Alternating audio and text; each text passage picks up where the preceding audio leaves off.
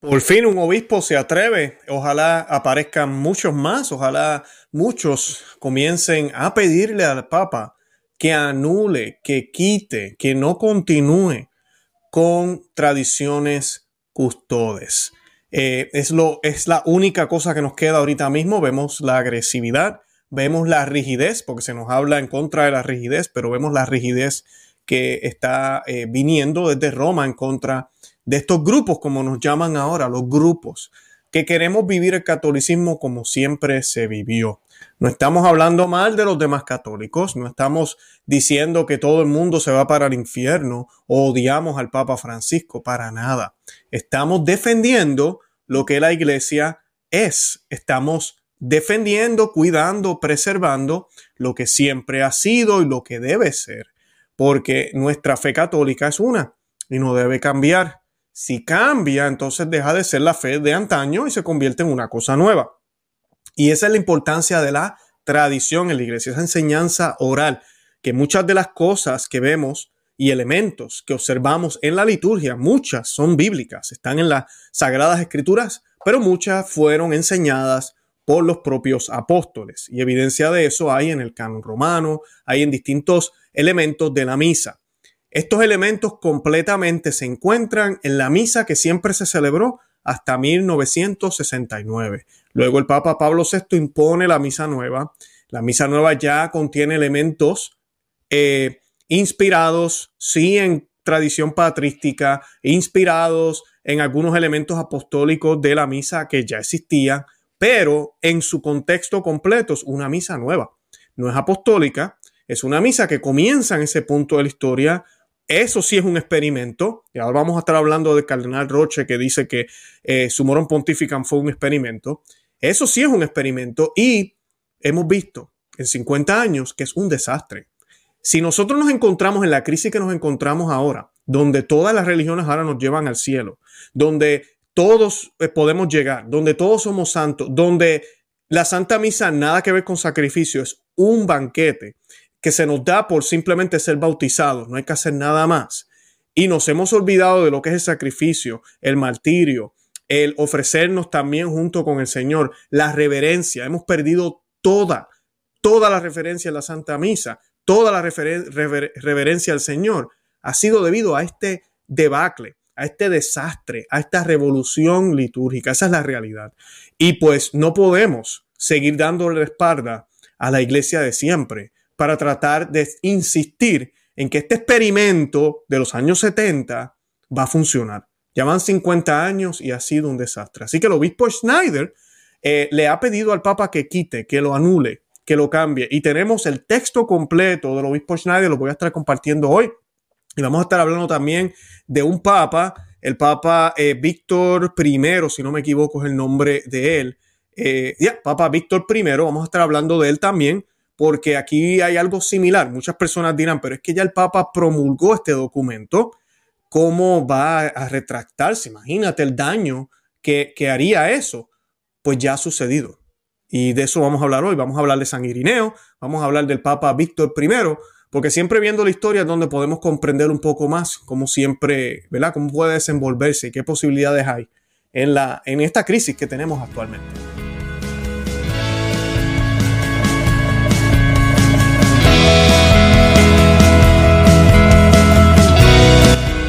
Bienvenidos a Conoce, Ama y Vive tu Fe. Este es el programa donde compartimos el Evangelio y profundizamos en las bellezas y riquezas de nuestra fe católica.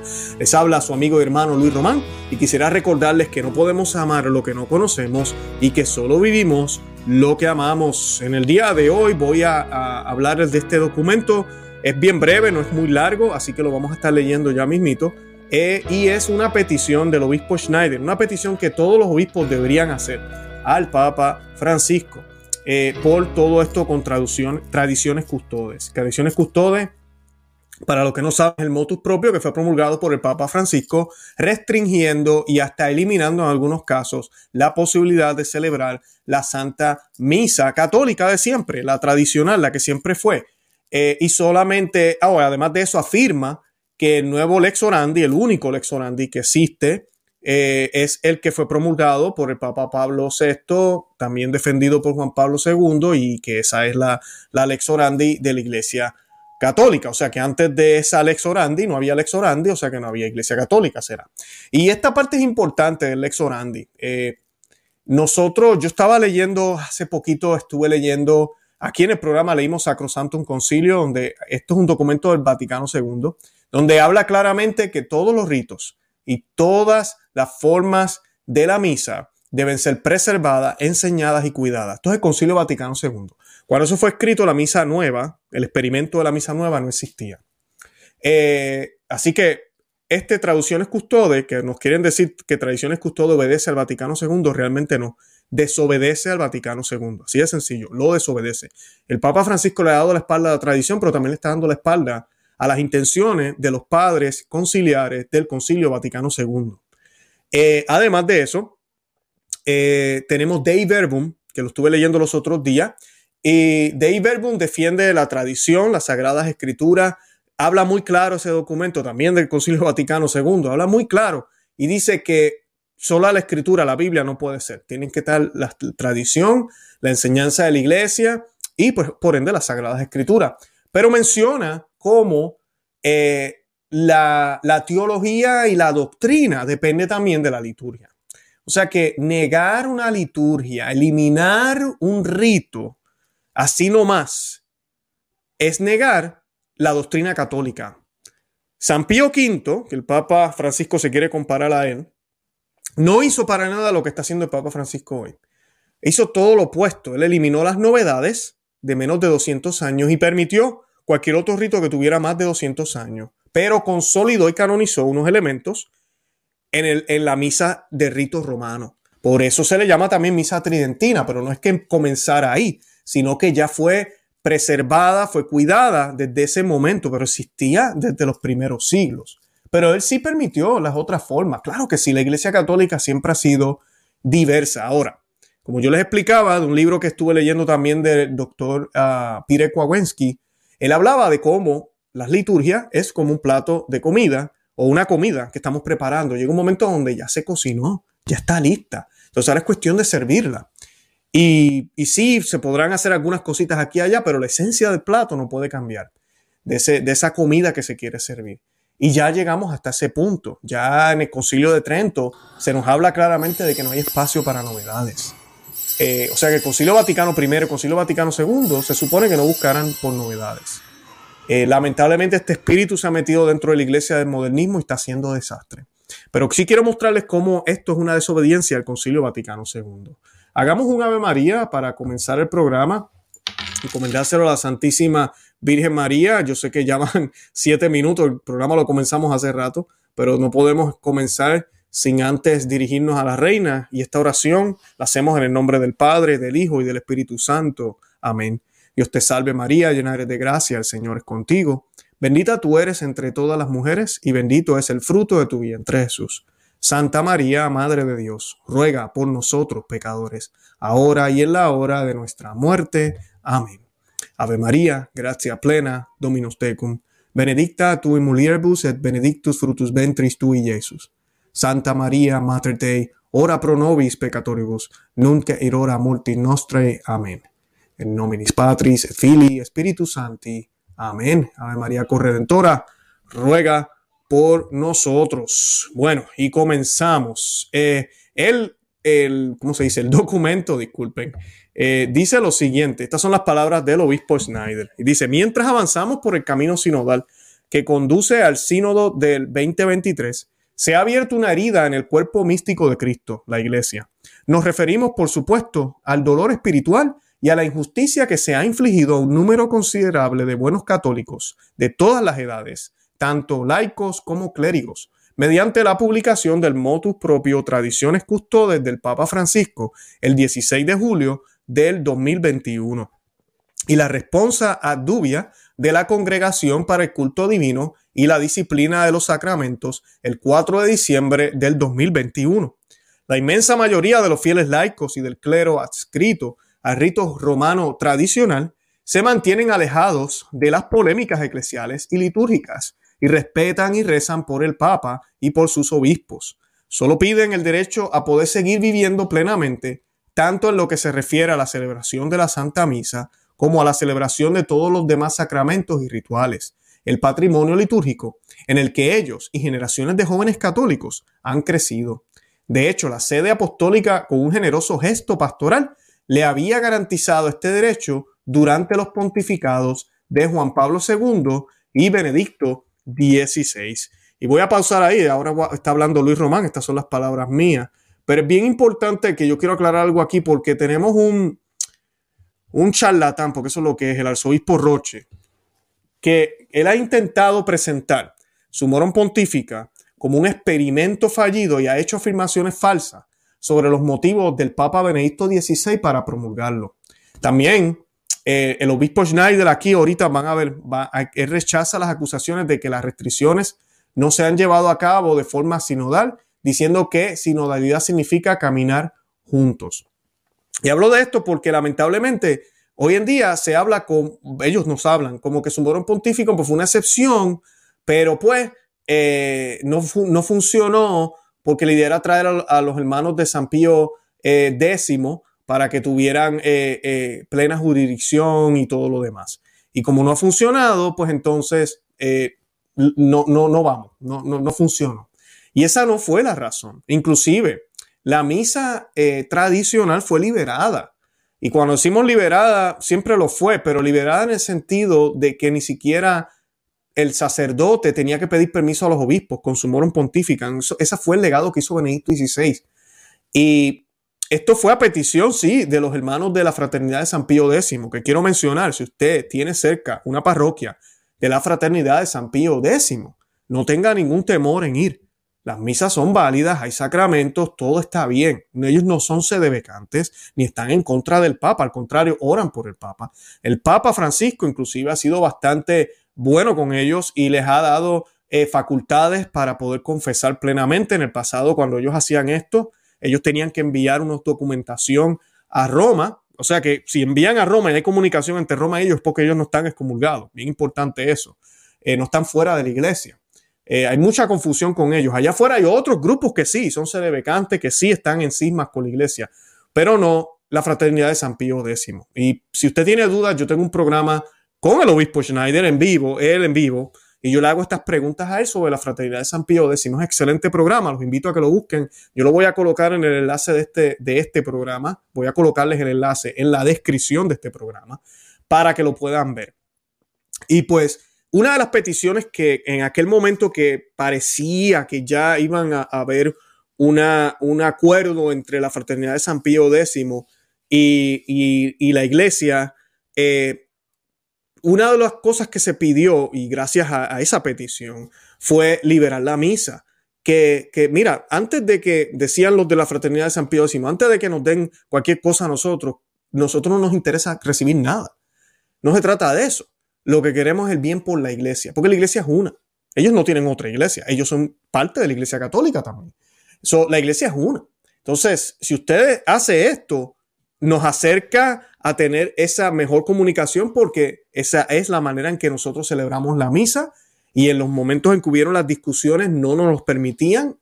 O sea que ya se abriría una puerta más. Y eso lo hizo Benedicto XVI, además de remover la, levantar las excomuniones a los obispos eh, en aquel momento. O sea que los obispos de la Fraternidad de San Pío X no, están eh, excomulgados como tal, eh, y mucho menos, ¿verdad? Los sacramentos y todo eso, pues ya como dije, son válidos todo lo demás. Vean el programa y van a poder entender. Pero lo que sí quiero hablarles de esto es de que la intención de Sumorum Pontificam fue mucho más que eso. Fue demostrarle a la iglesia las riquezas y bellezas que teníamos y que tenemos todavía. Además de eso, Benedicto XVI, mucho antes, usted puede ir a EWTN en inglés, Raymond Arroyo, y lo digo aquí abiertamente, lo voy a decir yo a veces me controlo, pero tengo que decirlo. Yo no sé qué pasa en EWTN. Usted ve EWTN en inglés y Raymond Arroyo eh, hace programas casi como los que yo hago aquí.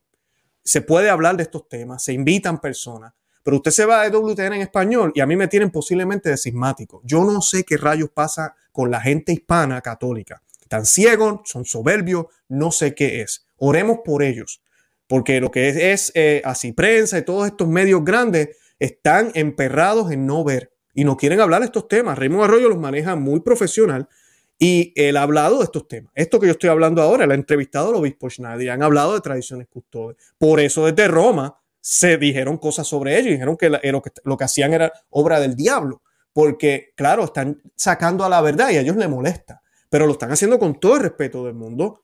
Igual que lo hago yo aquí, yo sí, yo confieso siempre y lo digo nosotros somos católicos y tenemos un papa y el papa es el papa Francisco. Ahora tenemos problemas, definitivamente que tenemos problemas. Entonces tenemos que orar por todo esto, pero también tenemos que denunciar, hablar, dialogar. Es parte de la dinámica dentro del cuerpo de Cristo, por favor. Pero en, el, caso de, de, de Benedicto XVI hay una entrevista bastante viejita ya. Benedicto XVI todavía es cardenal, es el cardenal Ratzinger.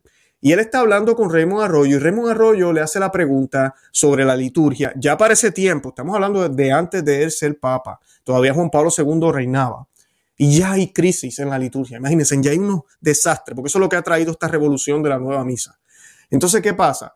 Eh, eh, Benedicto XVI reconoce y dice, tenemos que recuperar el latín, tenemos que recuperar la música sacra, tenemos que recuperar la reverencia, tenemos que recuperar la comunión en la boca. Él comienza a hablar de todo esto, o sea que ya hay, hay unos cimientos y se ven unas tendencias y se ve una realización. Él se da cuenta que la iglesia ha tomado una mala decisión, así de sencillo, porque la iglesia es gobernada por hombres. No hay nada de malo que estos hombres tomen una mala decisión y luego cambien, luego sitúen el curso para acercarnos más a Cristo. Pero lamentablemente, estos últimos 50 años, hasta en los grupos conservadores, hay soberbios que no quieren aceptar la crisis que estamos viviendo. Mire para el lado, observe, mire, mire la falta de respeto que hay en todas las iglesias, por favor. No hay que ser teólogo para darnos cuenta que estamos peor que nunca. Peor que nunca. El católico no sabe ni qué creer hoy en día. Las parroquias no celebran la misa igual. Usted va, usted puede estar en una ciudad, cinco parroquias, y yo le aseguro que las cinco celebran la misa diferente. Y es supuestamente no usarlo. Por favor, se recibe al Señor casi en los pies. Se da como sea. La gente baila, brinca y salta. Tú le preguntas qué haces en la misa, vengo a recibir, que el Señor me dé bendiciones, que me vaya bien. Nada que ver con el Golgota, nada que ver con el Calvario, nada que ver con la cruz. La gente ha perdido la esencia católica. Nos hemos vuelto pentecostales con parroquias. Eso es lo que somos, pentecostales con parroquias.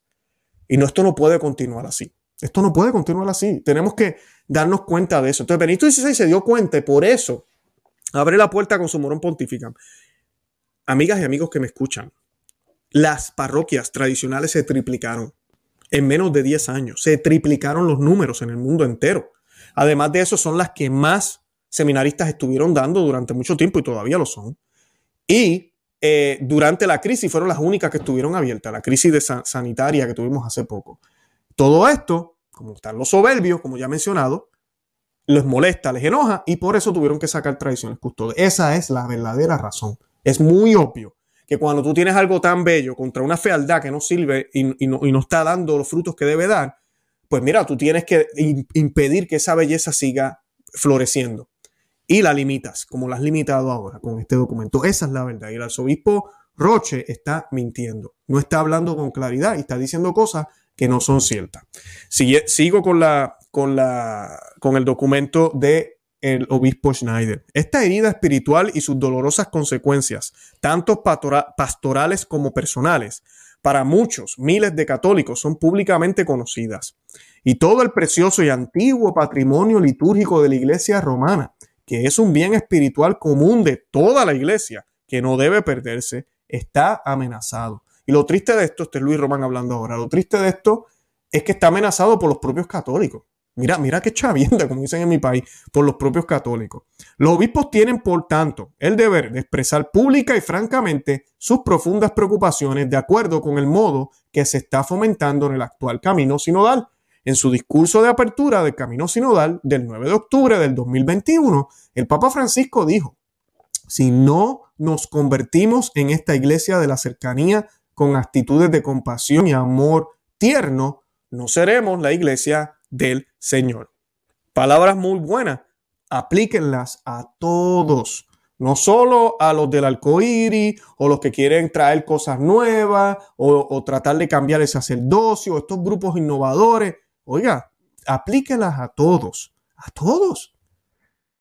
Dice el, obispo Schneider que el Papa Francisco se dé cuenta de que ha sido mal aconsejado y que demuestre coraje pastoral, humildad y verdadero amor por estos hijos e hijas de la iglesia marginados, anulando las disposiciones canónicas estipuladas en los dos documentos mencionados. Al hacerlo, ciertamente estará vendando las heridas y curando los corazones rotos con el bálsamo de Dios. Discurso para la apertura del sínodo 9 de octubre del 2021.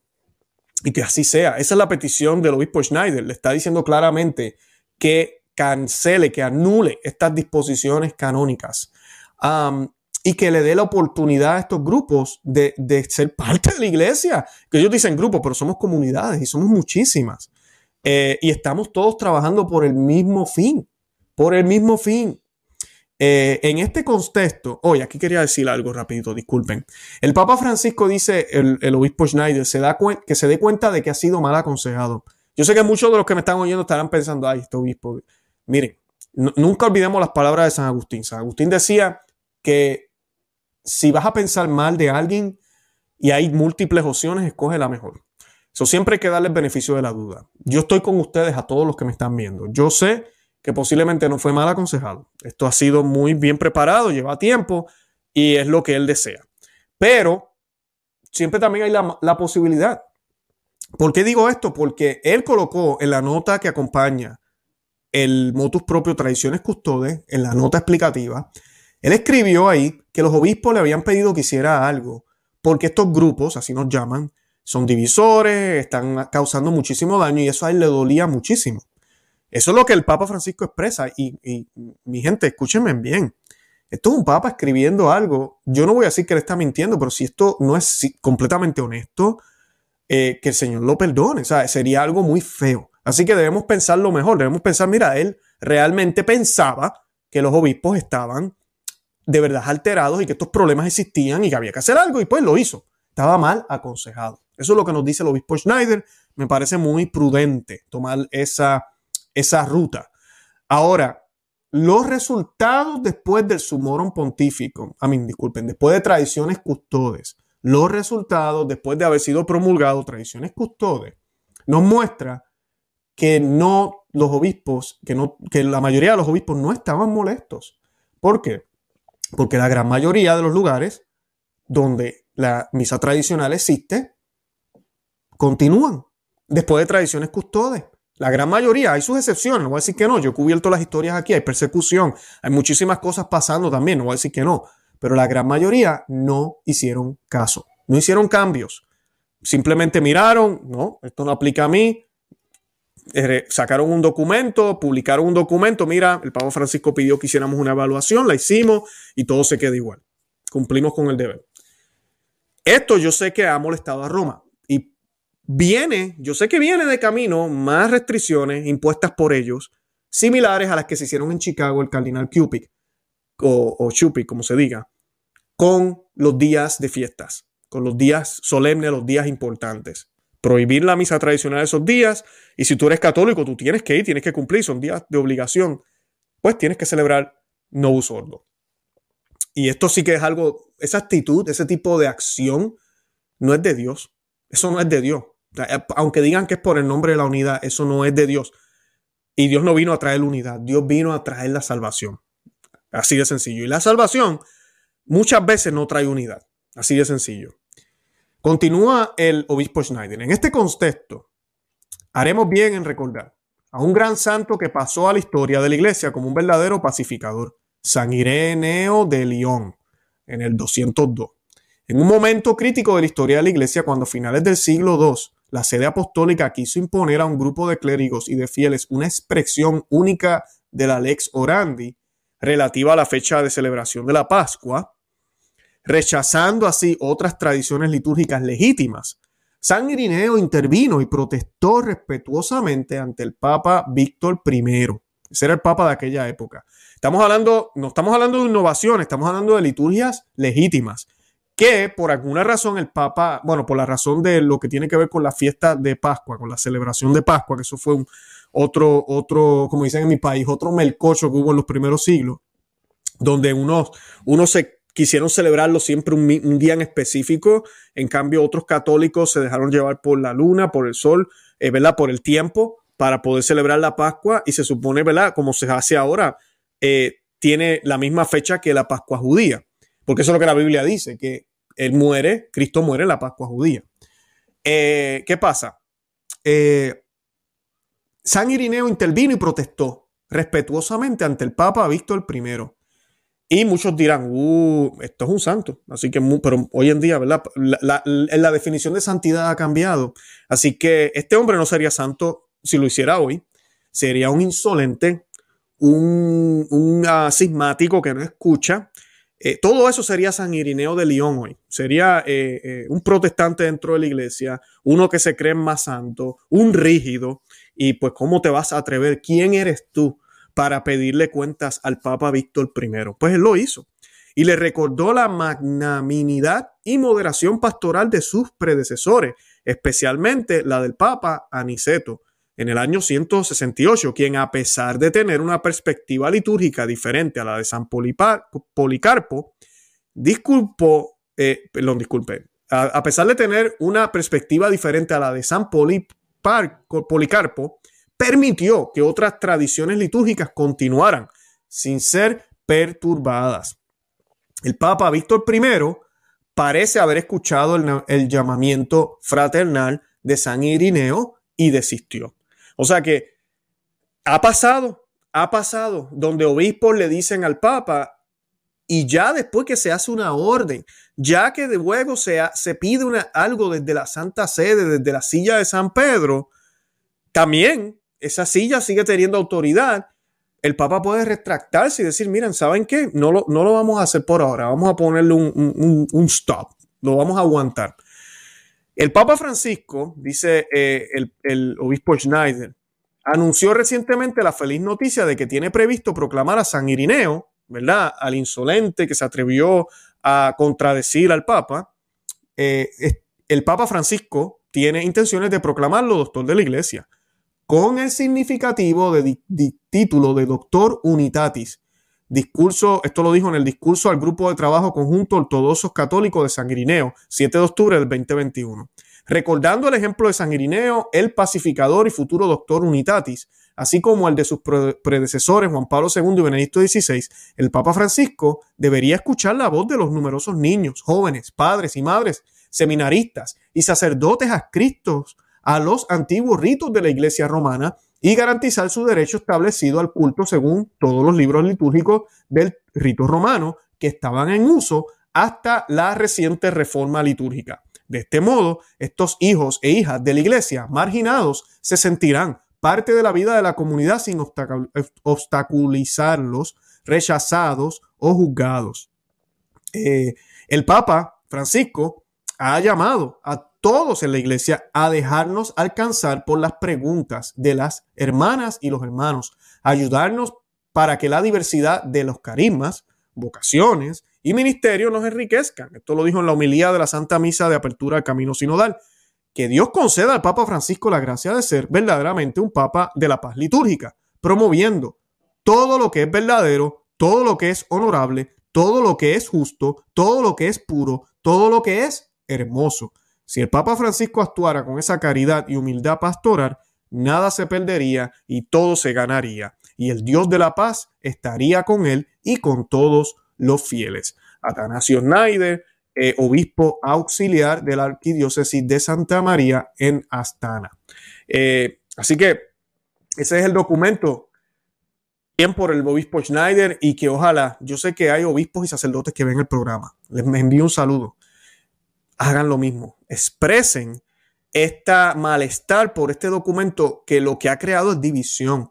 La gente dice, no, la división la están creando ustedes por no obedecer al Papa. No, la división la están creando ellos por no obedecer a la iglesia y por ende por no obedecer a Dios. Así de sencillo. Ellos, yo lo he dicho aquí desde que comencé este canal hace unos tres o cuatro años, no podemos obedecer a los desobedientes. Y si una persona, si tenga sotana, blanca, negra, roja, de color que sea, desde el púlpito, me dice algo que contradice lo que la Iglesia Católica siempre dijo, lo que eh, la Biblia me dice, lo que la tradición, lo que el magisterio, lo que los santos, lo que siempre se ha enseñado, independientemente de la autoridad que tenga esa persona, esa persona tiene que ser resistida.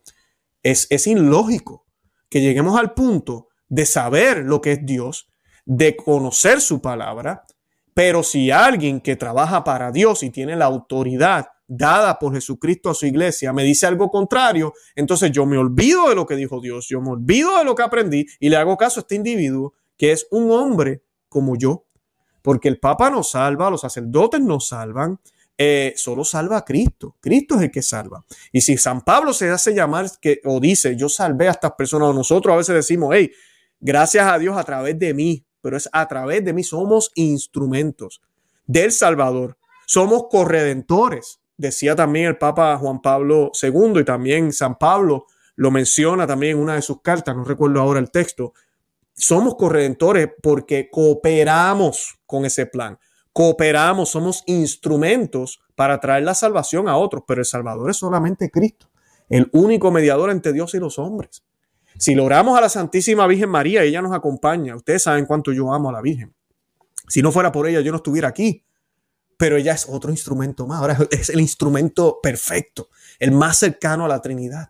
El que, el que, el, que mismo Dios escogió para hacerse hombre. Bendito sea Dios por eso. Pero no es diosa, ¿verdad? Así que de eso se trata. Entonces, pidámosle a Dios que abramos los ojos, que nos demos cuenta y que esto sea un clamor alto hacia el Papa y que el Papa muestre lo que, lo que él ha dicho, que él quiere que sea su iglesia, una iglesia que escucha, una iglesia que permite, una iglesia diversa, todo eso. Bueno, pues no excluya, no excluya a lo que siempre fue, no puede hacer eso, porque entonces dejamos de ser. Y eso sí que sería un peligro. Yo los invito a que visiten nuestro blog conoce, ama y vive tu fe.com, que se, se, suscriban aquí al canal en YouTube, Conoce, ama y vive tu fe con Luis Román. También tenemos un segundo canal que se llama Perspectiva Católica con Luis Román.